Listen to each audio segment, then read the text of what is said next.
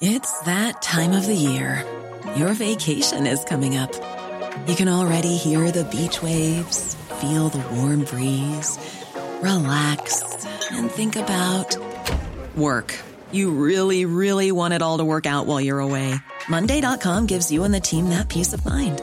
When all work is on one platform and everyone's in sync, things just flow wherever you are. Tap the banner to go to Monday.com.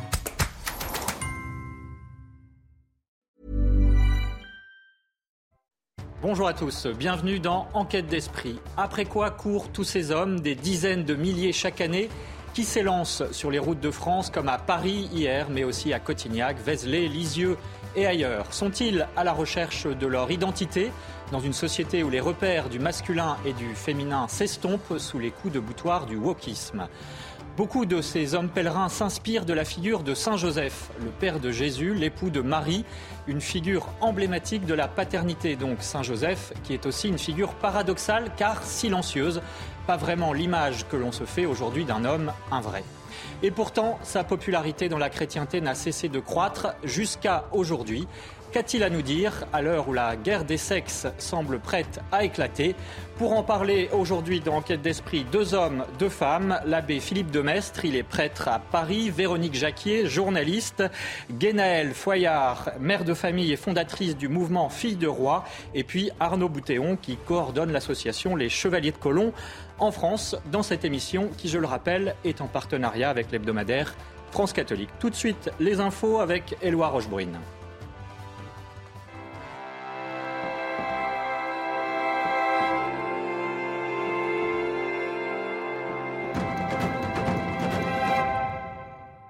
Bonjour Éloi, et on commence par les 10 ans du pontificat du pape François. Oui, bonjour Émeric. Bonjour à tous. Pour débuter ce journal, un mot de cet anniversaire, les 10 ans du pontificat du pape François, un anniversaire fêté dans la discrétion par le souverain pontife, avec tout de même l'affichage d'une préoccupation centrale, la paix, le récit de Viviane Hervier. Pour les 10 ans de son pontificat, le pape François n'a pas soufflé de bougie. Mais il a fait un vœu, celui d'une paix durable entre les nations. Dans une méditation enregistrée sous forme de podcast, le souverain pontife se dit toujours très affecté de la résurgence des conflits armés en Syrie, Yémen, Birmanie et récemment en Ukraine. La paix. Il faut la paix. Il en est un fervent défenseur. Depuis un an, François tient une position équilibrée dans le conflit russo-ukrainien. Le dialogue n'a jamais été rompu avec la Russie et pour lui, le principal reste de sauver des vies. Cela me fait souffrir de voir les morts, les jeunes gens, aussi bien russes qu'ukrainiens, peu importe tous les deux, qui ne reviennent pas. Comme dans tous les conflits qui ont secoué ces années passées à la tête de l'Église, le pape François y voit l'influence du démon sur l'humanité. Derrière les guerres, il y a l'industrie des armes. C'est diabolique. L'homme de paix ne veut pas s'arrêter là, ni se limiter à des déclarations. Il fait part depuis longtemps de sa volonté de se rendre à Kiev, à condition de pouvoir aller aussi à Moscou. Le Kremlin, lui non plus, n'exclut pas une visite du pape François en Russie. Les relations se tendent entre le Vatican et la présidence nicaraguayenne. Le pouvoir en place orchestre une répression féroce contre les instances catholiques et le Vatican a décidé de hausser le ton. Les relations entre le Nicaragua et le siège de l'Église catholique sont sur le point d'être rompues. Le récit de Célia Gruyère. Dans une interview à la télévision argentine, François ne mâche plus ses mots contre le régime nicaraguayen. Je n'ai pas d'autre choix que de penser que le dirigeant Daniel Ortega souffre d'un déséquilibre. C'est comme si on revenait à la dictature communiste de 1917 ou la dictature hitlérienne de 1935. Il faut dire que depuis 2018, les catholiques subissent une répression féroce. Le Nicaragua est entré cette année dans le classement des 50 pays où les chrétiens sont les plus persécutés. Les prélats et les prêtres qui se dressent contre le gouvernement de Daniel Ortega sont tout simplement emprisonnés et expulsés, accusés par le pouvoir d'être des agents des États-Unis. Le très réputé évêque de Matagalpa, monseigneur Rolando Alvarez, a été condamné à 28 ans de prison après lui avoir refusé de quitter le pays. Il est même désormais interdit de citer son nom ou de prier pour lui sous peine d'être arrêté. C'est ce qui est arrivé à trois prêtres qui ont été jetés en prison pour avoir évoqué monseigneur Alvarez au cours de leur homélie. Mais malgré la dernière saillie du souverain pontife et la hausse des persécutions, une partie de l'Église nicaraguayenne croit encore au dialogue avec le gouvernement. Je crois toujours que le dialogue et le travail que nous devons accomplir sont comme cette petite goutte d'eau, la goutte d'eau Ne brise pas la pierre, pas par la force, mais par la constance. Un message d'apaisement qui semble n'avoir aucune prise sur Daniel Ortega, qui vient ces derniers jours d'ordonner la fermeture de deux universités catholiques et d'interdire toutes les célébrations publiques de la Semaine sainte. Et retenez bien cette date, le 8 décembre 2024, les portes de Notre-Dame rouvriront euh, pour la fête de l'Immaculée Conception, malgré la réouverture au public et au culte. Les travaux ne seront tout de même pas complètement terminés. À l'intérieur, la rénovation des chapelles pourrait durer jusqu'en 2030. Et l'établissement Notre-Dame de Boulogne a reçu cette semaine les reliques de Carlo Acutis. Dans l'hôtel de leur chapelle a été disposée la semaine dernière une partie du corps du bienheureux italien, une source de joie mais aussi de foi. Reportage sur place, signé Alice Sommerer. Dans la cour de ce lycée de banlieue parisienne, collée aux salles de classe, la chapelle renferme un trésor.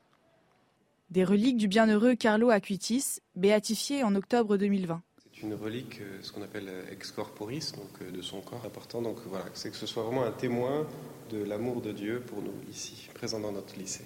Le père Blaise Patier, aumônier du lycée, veut que cette figure de l'Église inspire aux élèves un désir de sainteté. C'est un jeune de leur âge, un jeune de 15 ans, un jeune qui a, qui a vraiment une rencontre personnelle avec Jésus quand il était enfant, lorsqu'il a fait sa première communion. Et à partir de ce moment-là, eh bien, il a eu le désir dans son cœur de, faire connaître Jésus autour de lui. Une délégation de l'aumônerie s'est rendue à Rome, puis à Assise pour recevoir les reliques dans l'église où est exposé le corps de Carlo Acutis. D'avoir des reliques dans une chapelle d'un lycée, déjà, ça nous rappelle qu'on est tous faits pour être des saints. Je vous dirais que les reliques aussi, c'est quelque chose d'important. On en a parlé avec les lycéens, parce qu'en fait, c'est une partie de son corps. Et ça nous permet aussi de nous rappeler que notre corps, c'est le lieu de la grâce de Dieu. Les élèves peuvent se recueillir devant l'autel. Ce jour-là, c'est Pierre, un lycéen de 16 ans. Le bienheureux Carlo Acutis est pour lui un exemple et ses reliques sont une source d'espérance. Le recevoir ici, là où on est tous les jours au quotidien, c'est aussi un beau, un beau geste d'espoir où on se dit bah, on va pouvoir revenir prier ici, d'avoir, euh, d'avoir un lycéen ici euh, qui, nous, montre chaque jour d'essayer de faire un peu plus, un peu mieux chaque jour, euh, un petit geste. Je trouve ça très, très fort et très beau comme message. Un message que Pierre espère transmettre à ses camarades avec l'aide du bienheureux Carlo Acutis, présent dans cet hôtel pour sa génération et les générations à venir. Et pour, terminer ce journal, Émeric, nous voulions rendre hommage à la mémoire d'un prêtre qui avait une grande dévotion à Carlo Acutis et qui nous a quittés cette semaine. Oui, Éloi, le père, en effet, euh, Cyril Gordien, 48 ans, qui est décédé ces derniers jours à Paris après avoir lutté contre une euh, longue maladie. Il était euh, éducateur, curé de paroisse à Paris. Il a eu un grand rayonnement. Et durant sa maladie, disait-il, il tirait sa force de sa foi, mais aussi, effectivement, vous l'avez dit, de cette relique de Carlo Acutis qu'il avait auprès de lui. Il avait participé à cette émission et c'est pourquoi il était important pour nous de lui rendre hommage. Père Philippe de Mestre, vous le connaissiez très bien. Peut-être voulez-vous nous dire un mot à son sujet? Oui, il a mené un combat euh, jusqu'au bout. Il, espérait la guérison, il croyait en miracle. Et puis, euh, dans les dernières semaines, il a compris que le combat, c'était euh, bah, d'accueillir la vie éternelle, hein, d'accueillir cette volonté de Dieu. Voilà, c'est un. Pour nous tous, les prêtres du diocèse de Paris, mais de toute la France, c'est vraiment un frère très cher. Et on a le sentiment maintenant qu'on va pouvoir. qu'il est un premier de cordée là. Et qu'on va se se relier à lui. Merci pour cet hommage. Dans cette émission, on va parler de force, de courage, euh, justement, mais euh, qui ne sont pas forcément ceux que l'on a en tête aujourd'hui avec euh, l'hygiénisme des salles de sport, des tonnes de muscles à la clé. On va se laisser guider par une figure paradoxale, à vues humaines en tout cas, celle de Saint-Joseph. Père Philippe de Metz, donc, je rappelle que vous êtes curé de la paroisse Saint-André de l'Europe à Paris. Vous avez accompagné beaucoup de pèlerinages d'hommes et de pères de famille. Vous êtes aussi l'auteur de La Voix des hommes, publié chez Artege. Vous nous en parlerez, bien sûr. Avec nous également, Véronique Jacquier. Bonjour Véronique. Bonjour à tous. Je rappelle que vous êtes journaliste. Et puis Guénaël Foyard, bonjour. Bonjour à tous. Merci d'être avec nous. Vous êtes mère de famille, chef d'entreprise et fondatrice du mouvement Filles de Roi, créé en 2017, qui mène une réflexion sur la place et l'identité des femmes en lien avec la foi. Vous nous en parlerez également. Et avec nous également euh, Arnaud Boutéon. Bonjour Arnaud. Bonjour à tous. Merci d'être avec nous. Vous êtes consultant, père de famille et coordinateur des Chevaliers de Colomb en France, une association catholique américaine qui regroupe des hommes et vous nous parlerez de euh, ce qu'elle fait exactement en France. Saint Joseph est-il donc un modèle ou un patron pour les hommes d'aujourd'hui? En tout cas, 15 000 euh, chaque année participent à des pèlerinages sous son patronage, dont la marche Saint-Joseph. C'était hier à Paris, environ 2000 personnes. Euh, au total, chaque année, c'est 70 lieux en France qui sont concernés. Arnaud Boutéon, je commence par vous? Comment expliquer ce, succès des pèlerinages pour les hommes? Je crois que les hommes ont besoin de moments de fraternité des moments dans lesquels euh, ben, les masques tombent. Il y a une phrase, une petite, belle phrase de Peggy qui disait euh, quand nous aurons joué nos derniers personnages, quand nous aurons posé nos capes et nos manteaux, quand nous aurons jeté nos masques et nos couteaux, veuillez nous rappeler ces longs pèlerinages. Et ces moments de privilégiés euh, permettent, voilà, à des personnes de partager leur vulnérabilité, de s'affermir dans leur, dans leur foi, de dire à quel point euh, ils peuvent souffrir dans leur job, dans leur famille, euh, dans les relations avec leurs euh, épouses, avec leurs enfants. Et puis cette souffrance de ne pas se sentir toujours utile à leur place. donc des moments de fraternité. Et puis c'est aussi des moments où ils découvrent une vie sacramentelle, beaucoup. Et en particulier le, sacrement de la confession qui redonne force et, et vigueur pour mieux attaquer le monde. Père Philippe Demestre, est-ce qu'aujourd'hui, euh, la place des hommes dans la société a besoin d'être confortée? Vous écrivez dans votre livre, notre société euh, qui génère une grande quantité de garçons produit de moins en moins d'hommes. Oui, il y a une chose qui me touche beaucoup dans la figure de Saint Joseph, c'est que s'il y a un homme qui a eu du mal à prendre sa place et qui avait une place qui n'était pas facile à... On dit, vous savez, qu'il était l'homme juste. L'homme juste, c'est l'homme ajusté, à la juste place. C'est difficile d'être à la juste place quand vous avez épousé l'Immaculée Conception qui a enfanté, qui a conçu du Saint-Esprit. Vous demandez un peu quelle est votre place. Et d'ailleurs, sa première réaction, nous dit l'évangile de, Matthieu, c'est qu'il résolut de la répudier en secret. C'est compliqué, hein euh, il se demande quelle est ma place. Si c'est l'Esprit Saint, ben, tout Seigneur, tout honneur, je me retire. Mais il faut quand même que je pense à Marie et la protéger contre euh, les bavardages. De la ville de Nazareth, voire contre la loi, euh, le risque que lui fait subir la loi si elle est euh, fille-mère. Et alors il prend cette euh, décision. Moi je trouve qu'on s'y retrouve beaucoup comme homme. C'est il prend la décision qu'il peut. Il résolut de la répudier en secret, c'est-à-dire qu'il la répudie, il reconnaît les droits de Dieu, il se retire, mais en secret pour la protéger. C'est une solution qui n'est pas satisfaisante humainement, mais la grandeur de Joseph, c'est qu'il ne déserte pas, même s'il n'a pas de lumière qui lui sont données, eh bien, il prend humblement la place qu'il croit devoir prendre, euh, mais il ne se défausse pas. C'est ça qui me touche beaucoup. Et les premières phrases qu'on nous montre à propos de Joseph, dans une, avec beaucoup de, pudeur en fait, hein, c'est d'abord un homme en situation de vulnérabilité et un homme qui euh, ne sait pas euh, où se placer. Moi, je trouve que ça rejoint beaucoup la manière dont on se retrouve entre hommes dans ces pèlerinages on croit, euh, c'est pas une démonstration de de virilisme, euh, parle comment de règne, euh, on va reprendre possession de, du pouvoir, de la force, de la cité, de notre place d'homme. Vous savez, il y a des mouvements aujourd'hui virilistes en fait, hein, qui sont plutôt, qui ont plus à voir avec une espèce de revanche, une espèce d'amertume. Nietzsche parlerait du ressentiment. Non, c'est en fait ce qui est, très touchant, c'est qu'on tombe les masques et il y a ce premier échange, le premier soir. Vous savez, les hommes, quand ils commencent à se livrer, c'est à la fois euh, pudique, mais, ils tombent vraiment le masque. Et là, on se présente nos difficultés et on accepte de les porter ensemble. Lionel Foyard, euh, la figure de Saint Joseph est assez paradoxale comme patron pour les hommes d'aujourd'hui. Pourtant, euh, est-ce que vous avez le sentiment également, de votre point de vue, que la place des hommes a besoin d'être confortée aujourd'hui? Oui, la, place des hommes a besoin d'être confortée. J'aime beaucoup Saint-Joseph aussi.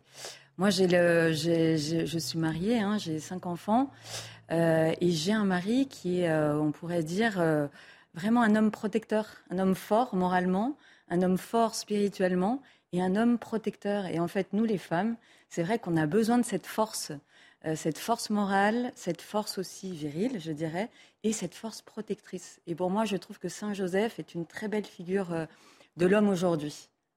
Véronique Jacquet. Qu'est-ce qui explique euh, la vulnérabilité des hommes d'aujourd'hui? Est-ce qu'elle est uniquement sociétale? Est-ce que c'est lié à une crise spirituelle? Je, dirais, c'est tout le paradoxe de la force, parce que si on définit la masculinité ou la paternité comme euh, une vertu protectrice. Et moi, je dirais même plus profondément, le rôle du père, c'est de conforter les autres dans leur place. C'est que chacun trouve sa place. C'est un peu comme un chef d'orchestre. Le chef d'orchestre n'attire pas tout à lui, mais il donne dans une grande symphonie la place à chaque instrument. Et donc, c'est tout le paradoxe, c'est que pour conforter les autres dans sa place, il faut prendre la sienne. Mais là où on, a, on touche le paradoxe, c'est que l'homme, justement, va devoir exercer une force. Et c'est, il faut assumer ce mot de force. On a du mal aujourd'hui à dire qu'il faut être fort. Mais précisément, eh bien, il ne l'est pas d'emblée. Il l'est pas d'emblée. Dans la Bible, il nous est dit que Adam a été pétri à partir de la terre. Vous savez, il est une poterie mal dégrossie, alors que la femme, elle est d'emblée dans la beauté et dans la perfection. C'est quand même curieux, ça.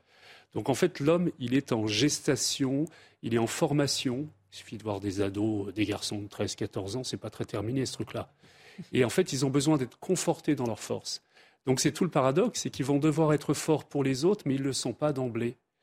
Et la société euh, doit s'organiser. Alors c'est un peu ce que je développe dans mon livre, c'est tout le thème de l'initiation à la masculinité, des rites d'initiation qui précèdent le grand engagement de notre vie. Et les rites d'initiation chez les jeunes gens, dans la, dans la civilisation euh, juive, dans la tradition juive, ce que Joseph a vécu avec Jésus, c'est la, préparation à la bar mitzvah, c'est-à-dire le moment où le petit garçon va entrer sur la place des hommes, va révéler sa force pour pouvoir la donner ensuite. Mais vous comprenez que ça ne se fait pas automatiquement. Euh, on ne naît pas homme, on le devient, et on ne naît pas fort. On doit accueillir cette force et la conquérir avec l'aide de, alors de, c'est le rôle de la paternité, avec l'aide des anciens. Alors, je vous propose à présent, justement, vous parlez de la bar mitzvah, on va écouter un rabbin qui nous explique en quoi ça constitue justement un rite de passage. Regardez. Un enfant de 13 ans devient maintenant comme un homme, mais pas seulement responsable, mais a des devoirs et une obligation. Ce qui n'était pas le cas avant 13 ans. Quand il arrive à 13 ans, il puisse mettre de filer, il va monter à la Torah, c'est-à-dire que là, il va pouvoir lire dans la Bible, en parchemin, il va monter à la Torah, il va faire un discours, évidemment, tout cela est accompagné à la fin avec une grande soirée. Une grande soirée. Donc, en vérité, on félicite l'enfant. Alors, soit on va dire, il est arrivé à un aboutissement, soit on va plutôt dire que c'est que le début d'un cheminement. Tout être humain, nous avons en nous un mauvais penchant pendant 12 ans, jusqu'à 13 ans, la veille de la bar mitzvah, un enfant a son mauvais penchant. Mais à 13 ans, il y a le Yetzertov, le bon penchant qui rentre. Et là, c'est un combat. Comme on dit toujours, on ne fait jamais la guerre tout seul. On fait la guerre à deux. Et donc, là, c'est le vrai homme. Un vrai homme, c'est quelqu'un qui sait qu'il sache dominer. Dominer les choses qui sont négatives et de dire non, ça, c'est pas bon pour moi. Ça, c'est bon pour moi. C'est la raison pour laquelle, dans le judaïsme, la bar mitzvah est quelque chose qui est très importante.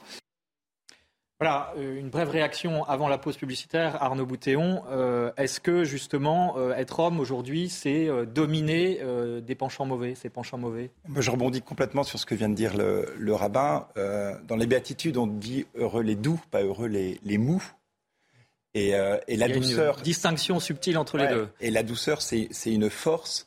Et je crois que l'homme est traversé. Euh, le mal, il vient de nous. Et, l'homme, euh, il, y a, un combat. Alors c'est très augustinien et Benoît XVI le disait. le combat intérieur que nous vivons, c'est en gros, c'est vouloir nous construire nous-mêmes, nous célébrer, nous idolâtrer. Et ça passe par des puissances de prédation, de contrôle et de prédation.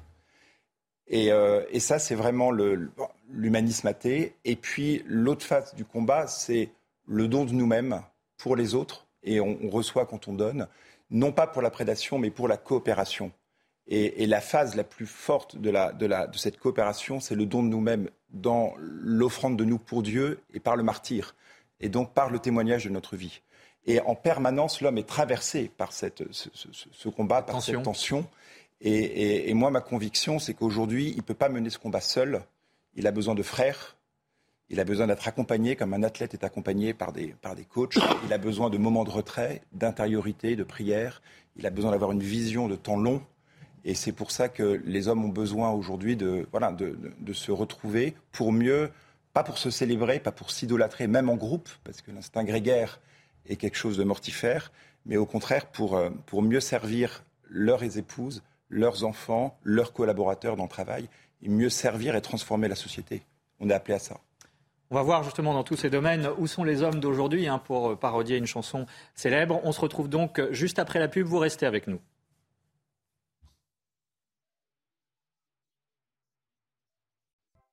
De retour dans l'émission Enquête d'esprit, nous parlons de la figure de Saint Joseph et surtout de la place des hommes dans l'Église et dans la société. Où sont les hommes? C'est la question qu'on peut se poser, qu'on se pose avec euh, l'abbé Philippe Demestre. Il est l'auteur de La Voix des Hommes, publié chez Artege, avec euh, Arnaud Boutéon, qui représente l'association Les Chevaliers de Colomb, dont il nous parlera, avec également Guénaël Foyard, qui représente le mouvement Filles de Roi et euh, qui a publié un livre avec ce même titre chez Artege, et puis également Véronique Jacquier, qui nous parlera d'un voyage de Paul VI à Nazareth et de cette image de la Sainte Famille qui peut aussi guider notre réflexion. Juste avant, un mot d'actu, euh, puisque récemment, euh, une militante féministe a accusé la culture judéo-chrétienne d'être responsable de féminicide. Au-delà, évidemment, de l'outrance des mots, est-ce qu'il faut incriminer la culture patriarcale euh, Abbé Demès, qu'en pensez-vous? C'est très intéressant le terme patriarcat parce que si on est un peu rigoureux historiquement, il y a deux patriarcats. Il y a le patriarcat romain le patriarcat romain, le pater familias a droit de vie et de mort sur toutes les personnes qui dépendent de lui, sa femme, ses enfants, ses esclaves, etc. Et il y a le patriarcat dans la tradition judéo-chrétienne, et on a tendance à les... Le patriarcat judéo-chrétien, l'homme n'a pas droit de vie et de mort, il a devoir de donner sa vie. Il a devoir de faire l'offrande de lui-même. On ne peut pas donner la vie sans donner sa vie. C'est ça qui est au centre du patriarcat judéo-chrétien. Donc, vous voyez ce que, disait le, rabbin, c'est que le combat que l'homme a à mener, c'est d'abord un combat contre lui-même. C'est d'abord un combat pour canaliser, pour orienter cette force qui est un don, qui est un talent, au service de l'autre. Alors très concrètement, ça veut dire que, vous savez, j'aime bien dire euh, aujourd'hui, les, gens disent pourquoi les prêtres sont des hommes? Pourquoi les, responsabilités, c'est masculin? Est-ce que ce n'est pas euh, une volonté d'imposer son pouvoir? Mais en fait, c'est l'inverse. C'est justement pour obliger les hommes à s'engager dans les domaines où ils ne sont pas compétents. Voilà, c'est pour les mettre. C'est paradoxal. C'est très paradoxal. on va être très simple. Saint Joseph, vous savez que c'est le chef de la Sainte Famille. Donc c'est lui qui présidait à la prière familiale. Mettez-vous à la place de Saint Joseph. Hein. Le soir, il va faire sa prière. Il dit Moi, moi je serais lui, je dirais euh, bah, Écoute, euh, Marie, tu as l'air d'avoir un tic avec l'Esprit Saint, ça a l'air de bien se passer. Hein. Tu, à toi l'honneur. Ou alors Jésus, bah, tu es Dieu, donc tu as la vision béatifique, comme dit saint Thomas d'Aquin, donc a priori c'est toi qui vas nous guider. Non, c'est justement le pauvre charpentier qui ne sait pas où se mettre, qui est beaucoup moins compétent dans le domaine de la vie spirituelle, qui va se mettre à nu et qui va s'engager et payer de sa personne. Et je crois que c'est très important de dire ça, parce que, vous voyez, c'est ce qui a construit tout un, un subtil équilibre entre les lieux où l'homme qui n'a pas envie de s'engager, il a envie de déserter parce qu'il veut rester en zone de contrôle, L'homme, il aime bien le contrôle, il n'aime pas se mettre en danger. Donc, comme me disait un, garçon, euh, un, homme euh, qui était en difficulté avec son épouse, euh, il disait, ben, le soir quand elle dort, je reprends mon ordinateur pour travailler. Je lui mais c'est quand même pas très respectueux de ton épouse, quoi. Et il me disait, oui, mais là, je contrôle au moins, je maîtrise. Et je dis, ah, tu vois, ça c'est bien la lâcheté masculine. C'est qu'en fait, être avec ton épouse simplement sans, on ne contrôle pas son épouse, on l'aime, on se donne à elle. Et c'est là où il t'est demandé de payer de ta personne et pas de revenir sans cesse dans tes zones de confort. Donc vous voyez que tout ce qui est organisation... Donc être homme, c'est sortir de sa zone de confort. C'est un peu ça le résumé. En clair. Puis certaines fois, au contraire, laisser passer la femme en premier, parce que c'est justement les zones de confort, là, on va lui laisser le... Alors ça, on pourrait démontrer, vous voyez, que dans euh, la structure du patriarcat judéo-chrétien, c'est ça qui était mis au centre. Mais j'ajouterais que, en réalité, l'Occident s'est éloigné de ce modèle-là à partir de la Renaissance. Et ça a culminé avec le Code Napoléon, lequel Napoléon s'est auto-couronné, hein, pour reprendre ce que tu disais, et il a imposé le modèle romain. Donc aujourd'hui, des féministes qui, à juste titre, veulent affirmer euh, le, rayonnement, la grâce féminine, elles sont filles de rois, vont incriminer un patriarcat qui n'est pas du tout judéo-chrétien, qui est un retour au paganisme. En fait. Véronique Jacquier et puis Ganel Foya. Euh, vous parlez de désertion des hommes. On le constate dans le monde professionnel, on le constate effectivement dans l'engagement familial. Les hommes ne sont plus au rendez-vous. Euh, bon, on est tous d'accord sur le constat. Mais euh, comment on combat cette désertion? Qu'est-ce qu'on propose? Qu'est-ce que l'Église propose concrètement? J'ai presque envie de dire que là, l'heure est grave quand on voit les assauts du wokisme, quand on voit l'anti-modèle sociétal que propose euh, que propose notre monde, c'est-à-dire qu'on ne propose plus rien aux petits garçons pour se construire, et beaucoup n'ont plus de père. Alors qu'est-ce qu'on fait? Oui, alors ça, c'est, on, peut débattre là-dessus. Chacun peut, pourra réagir. Oui, chacun va réagir. Ce sera intéressant de voir comment une épouse aide son, son, son, mari ou les hommes à prendre leur position. Mais ce qui est vrai, c'est que peut-être qu'on a un examen de conscience à faire. Moi, je pense dans l'Église, parce que l'Église n'est pas en dehors de la société. Et la difficulté pour des hommes de prendre leur place et pour payer de leur personne et pas de rentrer dans un. Vous voyez, le nombre de fois où des hommes me disent Mais vous savez, dans le, dans le couple, le moteur, c'est ma femme. Je dis T'as déjà vu une voiture qui marchait que avec un moteur? Alors prends le volant et fais comme Saint Joseph. Implique-toi, paye de ta personne. Tu as une force. Ta force, elle n'est pas nécessairement négative. Au contraire, ta force, elle est. Euh, vous savez, on dit dans le Veni Creator que l'Esprit Saint agit suaviter et fortiter, donc avec force et douceur. Il n'y a pas de force sans douceur, c'est ce que l'Esprit Saint fait. Donc une force sans, amour, c'est la violence. De l'amour sans force, c'est la mollesse dont tu parlais.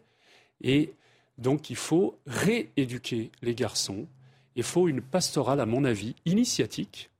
Et je pense que, ne prépare pas nécessairement à la confirmation, qui est le grand sacrement de l'initiation chrétienne.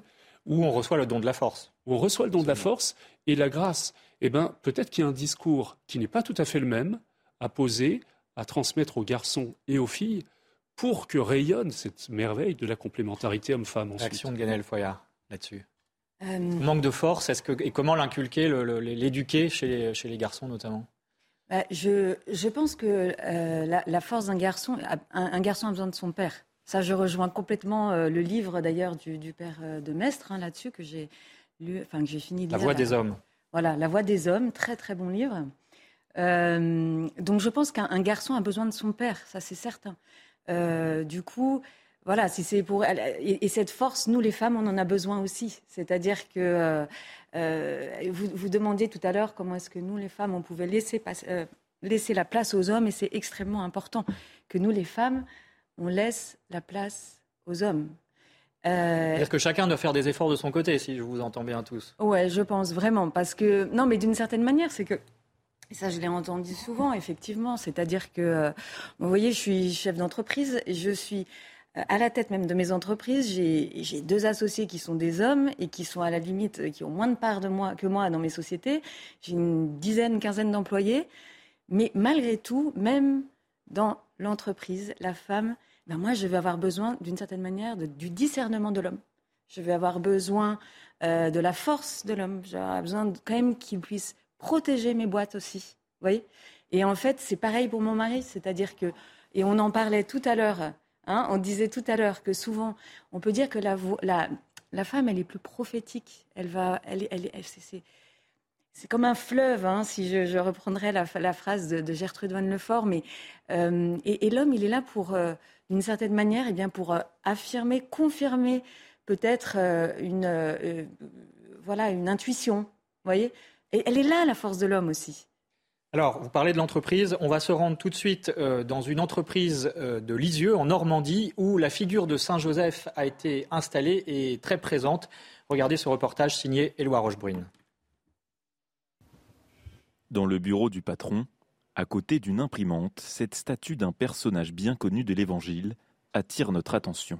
En acier, bronze et laiton, Saint Joseph, protecteur des travailleurs, a été réalisé par un collaborateur de l'entreprise avec les matériaux utilisés dans cette usine. Une fierté pour Timothée Bélanger, chef d'entreprise qui recherche à mettre Dieu au milieu de son travail. C'est Saint Joseph qui travaille au poste, un peu comme nous à l'usine. Et Saint Joseph est particulièrement efficace dans, dans nos demandes et dans son accompagnement et sa protection. Le contexte actuel de dévalorisation du travail fait croire d'autant plus à ce chef d'entreprise l'importance de cette figure biblique. Le travail a perdu un peu sa lettre de noblesse. Quoi. Et or, il est vraiment bon et la foi certainement éclaire le travail. Saint Jean-Paul II disait que le, travail, grâce à Saint Joseph, justement, le travail rend le royaume des cieux présent. Donc ça va assez loin. Saint Joseph, dans un bureau, permet aussi d'aborder la question de la foi au moment de réunions avec des clients ou avec des collaborateurs. Timothée Bélanger assume sa mission évangélisatrice dans son entreprise. Il convient vraiment de faire preuve, oui, d'audace, de, courage. Alors c'est peut-être une initiative implicite de cet ordre, mais en permanence euh, de rejoindre des mouvements d'ordre missionnaire ou, ou, de témoigner. Euh, oui, pas plus tard qu'avant-hier avec M. le maire qui soutient, on parle de la cathédrale, la rénovation. Euh, il y, a cet appel, euh, pas tant pour sauvegarder, mais pour témoigner de, notre joie. Grâce à ces résultats positifs, l'entreprise ouvre l'an prochain un nouveau site de production avec une trentaine d'emplois à la clé. Main invisible du marché ou intercession de Saint-Joseph, Timothée Bélanger a lui sa petite idée. Voilà, ce reportage signé Loire Rochebrune à Lisieux. Arnaud Boutéon, vous représentez les Chevaliers de Colomb en France. On a entendu parler de ce courage de ce chef d'entreprise pour afficher sa foi dans le monde de l'entreprise aujourd'hui. Ce n'est pas une évidence, hein, en France notamment. Euh, est-ce que les Chevaliers de Colomb, justement, cette idée de la chevalerie, alors euh, votre mouvement, euh, c'est un mouvement catholique qui représente 2 millions de membres dans le monde. vous êtes en train de le, développer en France et ce sont des hommes qui se regroupent pour se mettre au service en gros, de la paroisse, hein, si je résume, du curé de paroisse. Oui, absolument. Mais est-ce que euh, cette idée de chevalerie, justement, elle a pour but de favoriser justement ce courage? Ouais, Le chevalier, c'est celui qui sert. C'est celui qui ne se regarde pas, qui avance et qui sert. Et les chevaliers de Colomb ont été fondés il y a 140 ans aux États-Unis, présents dans une quinzaine de pays. Et euh, en France, notre vision est populaire et missionnaire. C'est-à-dire que tous les hommes de plus de 18 ans qui veulent se rapprocher du Christ sont invités euh, à, servir, à s'affermir dans la foi. Les réunions durent une heure. Euh, on, prie ensemble, on partage nos difficultés, euh, on se forme, parce que la tradition et l'enseignement de l'Église est d'une grande richesse. Et puis, on transpire ensemble. Et, l'homme est heureux de servir, il a besoin de concret, il a besoin de se rendre utile. Et donc, si on peut repeindre une pièce paroissiale, si on peut déménager des caves, si on peut soutenir, au-delà même du périmètre strict de la paroisse, des personnes dans le besoin, on le fait. Euh, et, aujourd'hui, je voudrais lancer un appel. Je pense que les prêtres ne sollicitent pas suffisamment les hommes dans les, dans les paroisses. On veut faire des D'ailleurs, ils n'y vont plus beaucoup. Ouais. Alors précisément, c'est-à-dire qu'on veut faire, ou alors, ou alors les hommes, on veut faire des hommes des, gentils enfants de cœur, euh, bien propres, bien lisses, euh, pour prier, pour, euh, dans, des actions dévotionnelles, etc. Dans un premier temps, il faut les appeler en disant j'ai besoin de ta force, j'ai besoin de ton expertise. Il y a euh, un gisement de générosité d'hommes autour de, l'Église qui est colossal. Donc, à travers les pèlerinages des pères de famille, de façon très simple, très fraternelle, on, les ramène un peu vers, l'Église. Et ensuite, autour des paroisses, il y a un gisement colossal. Mais je pense que l'Église, aujourd'hui, ne sait pas leur parler on a besoin de choses très concrètes, joyeuses attractives. L'Église ne sait pas leur parler, Père Philippe de Maître, vous êtes d'accord euh, je, pense qu'il y a un examen de conscience à faire, oui. Il y a un vrai examen de conscience. Est-ce que, est que, est que ça parle au cœur de l'homme? Il y a un livre qui est assez connu aujourd'hui euh, de John Eldredge, un évangélique américain, qui dit L'homme, c'est l'aventure, le combat et la romance. Vous voulez passionner les hommes, parlez-leur d'aventure, de combat et de romance, c'est-à-dire ces trois grandes quêtes qui sont celles de l'homme. Et est-ce qu'aujourd'hui, euh, on sait parler à leur cœur? Euh, moi, C'est vrai pour les prêtres aussi? Oui, c'est vrai pour les prêtres. On est homme et prêtre, comme on est homme et époux et père. Mais je suis, vous voyez, je, crois que c'est vraiment quelque chose sur, qui doit nous interroger. Je suis d'abord homme euh, pour être époux de mon Église et père des âmes. Voilà. Et si je vais pas bien, c'est qu'il y a quelque chose dans ces trois dimensions qui n'est pas équilibré. Voyez. Il y a des, oui, il y a des prêtres qui font des burn-out, qui ont des mal-être euh, dans leur être. Mais est-ce que déjà tu es bien positionné en tant qu'homme? Est-ce que tu euh, déploies ta force est-ce que tu te donnes comme un époux se donne Moi, je voyais, je ne suis, pas célibataire pour être un vieux garçon. J'ai un chat chez moi. Ça fait beaucoup rire mes paroissiens parce qu'ils disent vous parlez de virilité, puis on vous voit, euh, on voit votre chat apparaître euh, au-dessus du cœur de l'église pendant la consécration. Je dis oui, ça fait pas très viril. Et rappelez-moi quand je deviens un vieux garçon avec son chat, un peu, euh, un peu acariâtre et aigri quand on vient le déranger. Je suis un homme qui est fait pour se donner comme un époux. Et moi, j'ai des amis, et quand je fais les pèlerinages, et, je vois que c'est bah, rude. c'est rude de se réveiller la nuit, d'avoir des enfants de 18 ans qui posent des problèmes, que voilà. Est-ce que, est-ce que ma, ma, mon célibat est un célibat du don et du déploiement de ma force, la force qui s'exprime d'abord dans la tradition judéo-chrétienne par le don de la parole? Est-ce que j'ai une parole la qui fait bouger? notamment Voilà. Est-ce que quand je parle, quand je, je fais don vraiment de moi-même, ou je fais juste un discours un peu... Est-ce que j'ai à cœur de faire bouger les lignes? Euh, Parce que c'est ça. Moi, les grands hommes qui m'ont, quand j'étais enfant, il y en avait deux qui m'ont ébloui. C'était Picasso et, Jean-Paul II. C'est-à-dire les deux, ils faisaient bouger les lignes. Les deux. Jean-Paul II, c'était pas parce qu'il était prêtre, je ne le voulais pas encore, mais c'était cet homme tellement courageux qui payait de sa personne. D'ailleurs, il y a eu le 13 mai 81. Et vous voyez, c'est, c'est, euh, je crois vraiment qu'il faut remettre au cœur cette vocation de l'homme à se engager sa force, à payer de sa personne pour faire, pour édifier pour construire et pour démolir aussi ce qui a besoin d'être démoli. Il y a un combat. Les idoles. Mais juste pour compléter, euh, la parole, oui, mais attention aussi à ce que les, hommes ne soient pas juste des professeurs ou des, ou des maîtres. Il faut d'abord être des témoins, et moi je crois beaucoup au magistère du, geste. Euh, Kersozon disait euh, l'exemplarité est le plus puissant des héritages. Donc il ne s'agit pas de tchatcher, de, faire de, de, dire à nos enfants ce qu'ils ont à faire. Je pense qu'il faut le montrer et ça n'a pas besoin de, trop de mots. D'ailleurs, Saint Joseph était un homme silencieux, hein, ce qui est quand même le. Ouais, alors il a dit Marie-Joseph, il, a, enfin Jésus, Jésus, etc. Il a, il a, dit le nom de Jésus. Euh, et puis pour euh, travailler l'humanité du, du, Christ, l'établit, il, lui parlait, il lui montrait, il, lui, il guidait son geste. Euh... L'abbé de Maître, et puis ensuite on va enchaîner avec Paul VI. Oui, euh, merci pour Jésus, parce que tu lui donneras le nom de Jésus. On est sûr d'une parole qu'il a dit, c'est Jésus. Et Jésus, c'est un programme de vie. Tu lui donneras le nom de Jésus, ça veut dire Dieu sauve. Ça veut dire c'est toi qui lui ouvriras la Torah.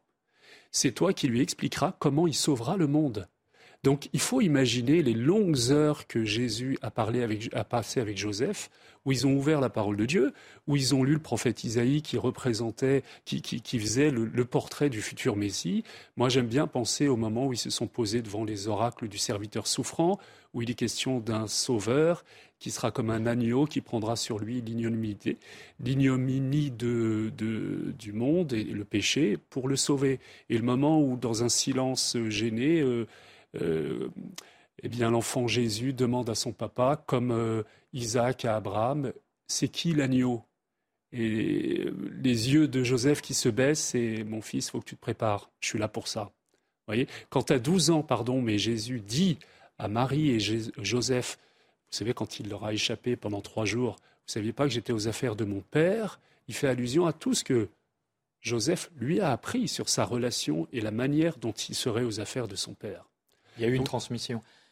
Alors justement, euh, Véronique, dites-nous un mot de ce fameux discours du pape Paul VI qui s'est rendu à Nazareth en 1964 et qui a donné comme modèle euh, notamment aux familles, la Sainte Famille, Jésus, Marie, Joseph, qui est une famille particulière néanmoins, mais euh, qui était une vraie école de vie finalement. Oui, alors Nazareth où a vécu la Sainte Famille, hein, c'est-à-dire Joseph, la Vierge Marie et l'enfant Jésus, enfin Jésus jusqu'à ses 30 ans.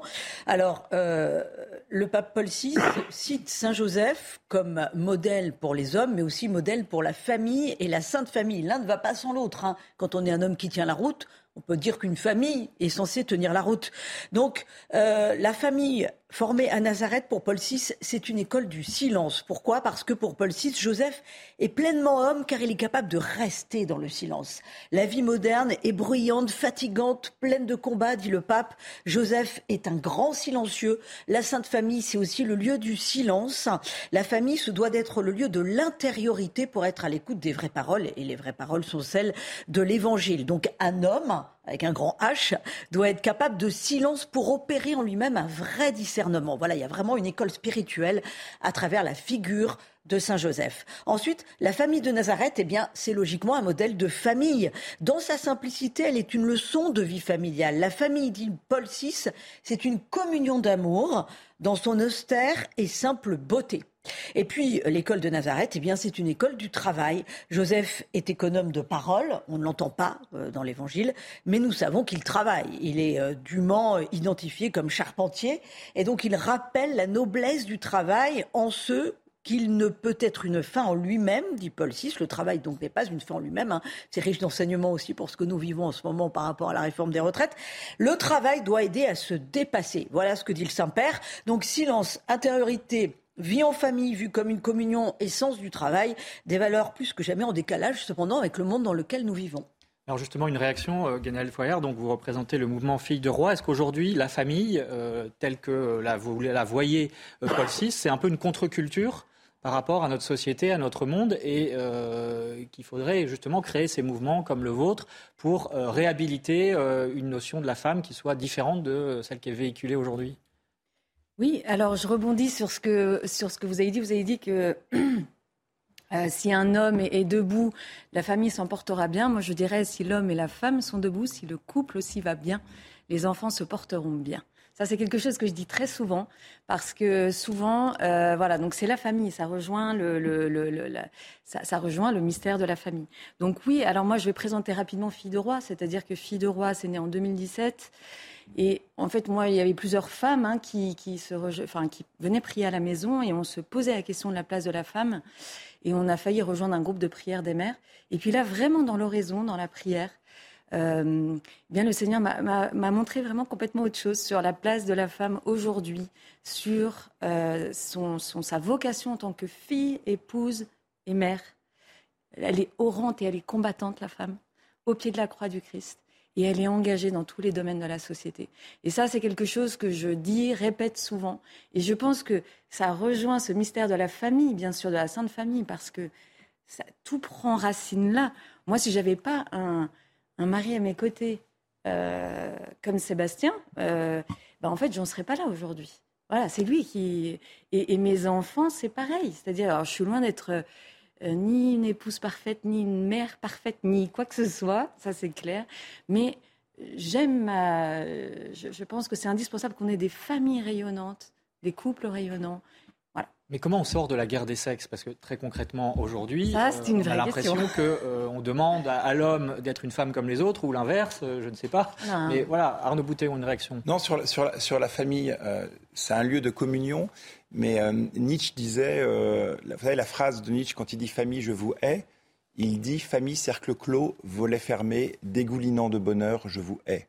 Et la famille doit être un lieu de respiration et de bénédiction. Euh, le, père de famille, j'aime beaucoup la phrase de Saint Jean-Baptiste, le, le, père de famille doit diminuer pour qu'il grandisse, pour que son épouse grandisse, pour que ses enfants grandissent, et pour qu'il les bénisse et qu'il les envoie dans le monde quand ma, mère est décédée il y a deux ans et un ami prêtre m'avait envoyé ce message en disant euh, la disparition d'une maman, ce sont les fondations d'une maison qui disparaissent. La disparition d'un père, c'est la toiture. Et ça m'avait énormément euh, bouleversé et interpellé sur la complémentarité justement de, nos rôles. Et euh, non seulement complémentarité, mais il y a une expression, je cite à nouveau Carsozon, qui disait l'homme et la femme sont supplémentaires. C'est-à-dire l'homme sera pleinement homme euh, et grandira grâce à l'apport de la femme et réciproquement. Et, on est dans une société de la segmentation, du clivage, de l'atomisation. Et je crois que les chrétiens aujourd'hui seront là pour créer ce lien, cette coopération, cette communion. Père Demey, je vous donne le mot de la fin parce que euh, la famille, c'est aussi ce qui a résisté sous les totalitarismes, notamment. Donc aujourd'hui, il y a un besoin vital de retrouver cette complémentarité des sexes. Oui, la complémentarité. En fait, la guerre ou la complémentarité, c'est Marx hein, qui avait parlé euh, du, du, combat de l'homme contre la femme. En fait, moi, j'aimerais citer euh, Michel-Ange. Vous savez que dans la création d'Adam, où on voit Adam qui est un peu mou là, et puis Dieu, avec ce geste de puissance extraordinaire, l'éveille. En fait, il y a un détail qui est central qu'on ne signale jamais, c'est que sous le bras de Dieu, le Père, il y a Ève, la femme. Et c'est le regard de la femme qui éveille l'homme. Et on voit qu'il y a une force qui s'éveille en lui. Ça veut dire d'une certaine manière que la femme, par son désir, par son prophétisme, par la puissance de ce qu'elle porte en elle comme désir, comme attente, comme insatisfaction aussi par rapport à un petit monde qui est souvent euh, provoque l'homme à engager sa force et à faire don lui-même. Et il y avait ce très beau sonnet que, que Michel-Ange adressait à Victoria Colonna, qui était sa muse. Tu es entré en moi par le regard et tu m'as contraint de déployer ma créativité. On ne peut pas mieux dire, moi c'est comme ça que je comprends la phrase de, vous savez, il y a des mariages où je dis, puisque vous n'avez pas choisi ce texte et qui vous fait peur, je vais le commenter. Femmes, soyez soumises à votre mari. Alors il y a deux soumissions, c'est femmes, écrasez-vous. Non, ça c'est pas la tradition chrétienne. C'est justement femmes, soumettez tous vos désirs, toutes vos intuitions, tout ce que vous avez sur le cœur, et ne renoncez jamais à déranger votre mari. Et Marie, aimez votre épouse comme le Christ a aimé l'Église, c'est-à-dire en donnant sa vie, en s'engageant là-dedans. Donc vous voyez, il y a une, une rencontre de la fin, malheureusement. très féconde Mais on y entre reviendra. la femme qui provoque le mari à s'engager et le mari qui se fait don de lui-même.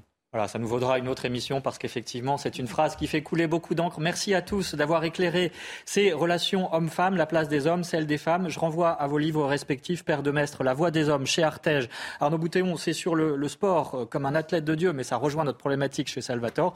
Guénaël Foyard, Fille de roi, publié également chez Artege. Les sites internet de vos associations respectives, les Chevaliers de Colomb, les Filles de roi, s'affichent sur votre écran. Merci à tous d'avoir suivi cette émission. Merci Véronique. Et puis la semaine prochaine, euh, nous parlerons du philosophe Pascal à l'occasion de la sortie d'un Figaro hors série consacré au philosophe, à son itinéraire spirituel, notamment un grand savant orgueilleux qui devient un homme de foi, un polémiste parfois, mais qui mourut saintement. Ce sera donc dimanche prochain. Et puis, euh, on retrouve également France catholique, la lecture de cette semaine. Bien entendu, France catholique euh, qui fait tout un dossier spécial sur les ostensions limousines qui commence ce week-end et qui dure jusqu'à fin octobre. Alors c'est un événement absolument exceptionnel. Ça a lieu tous les sept ans. Dans le Limousin, on sort tous les saints des églises, procession, pèlerinage des, des- des milliers de personnes pour vivre ces événements religieux. Voilà, merci encore et merci à Aurélie Lucano pour l'édition de cette émission. Merci à la réalisation technique. L'info continue sur CNews. When your skin feels nourished and glows, you radiate confidence. Osea makes giving your skin a glow up easy with their clean, clinically proven Mega Moisture Duo. This seaweed powered duo features two of Osea's best sellers, Undaria Algae Body Oil and Undaria Collagen Body Lotion. Glow from the inside out. Get 10% off your first order with code GLOW at OseaMalibu.com. That's O S E A Malibu.com code GLOW.